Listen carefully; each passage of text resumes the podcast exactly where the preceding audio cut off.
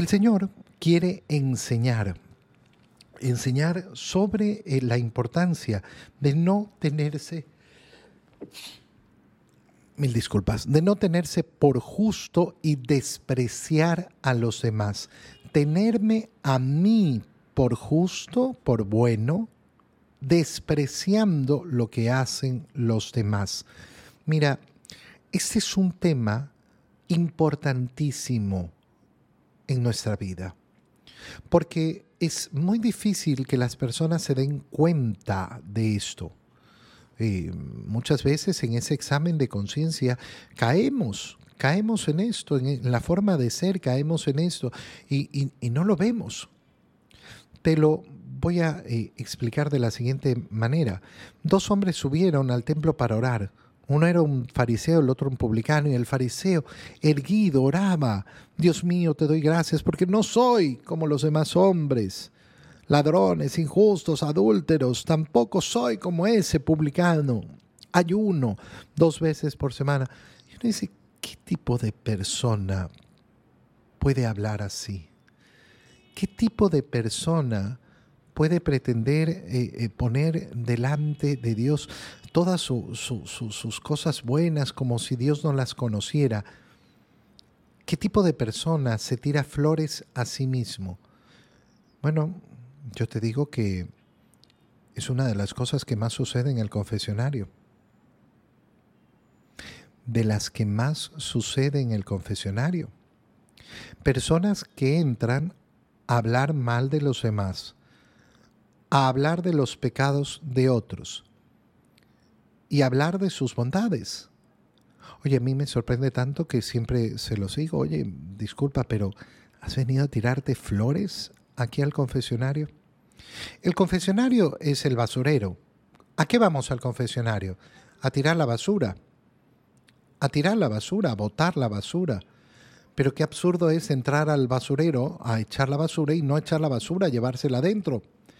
Y en cambio echarse flores en el basurero, en el basurero no me echo flores.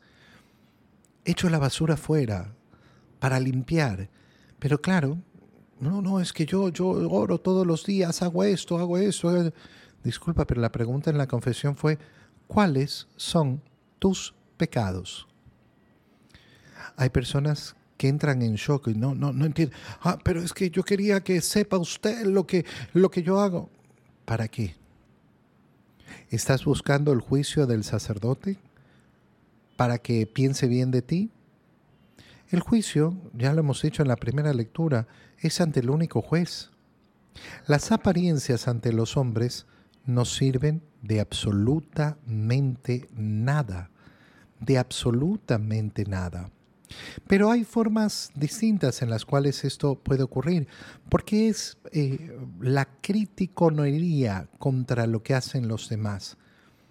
Hay personas que pasan hablando de lo mal que hacen los demás. Y es tan fácil, tan fácil contemplar lo mal que hacen. Pero mira cómo hicieron esto y cómo hicieron esto y mira esto y esto y esto. Entonces me paso siempre contemplando lo que hacen mal los demás pero nunca contemplo lo que hago mal yo. Y es importantísimo volver nuestra mirada hacia nosotros mismos para contemplarnos a la luz de Cristo. Y es necesario pedir al Señor esta visión, esta visión sobrenatural.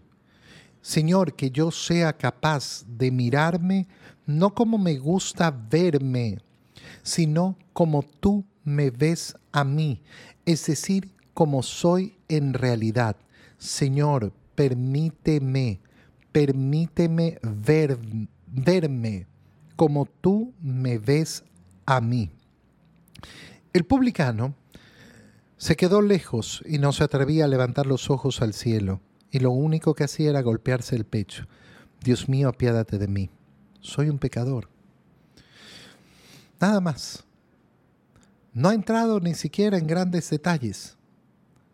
Fíjate bien que una buena confesión, una buena confesión siempre es de pocas palabras. Una buena confesión siempre es de pocas palabras. Yo no necesito grandes palabras A veces eh, yo le digo a alguna persona, oye, disculpa, pero está bonita la poesía, pero tal vez no es el lugar. Has venido a, pintar, a pintar los pecados y, a, ponerlos y a contar un poco de cosas y, y la conciencia que yo tengo de este mal enorme que he hecho. Está lindo el color. Pero toda esta poesía, ¿para qué le sirve a tu alma? Cuando lo que deberías decir, estos son mis pecados. Punto. De estos estoy arrepentido, por eso estoy aquí. Esto es lo que pienso cambiar, porque tengo propósito de enmienda. Así de sencillo. Qué importante pedirle al Señor, pedirle de verdad, Señor, ayúdame, ayúdame a, a mirarme a mí, a dejar de mirar a los demás y a reconocer con rectitud cuáles son mis pecados.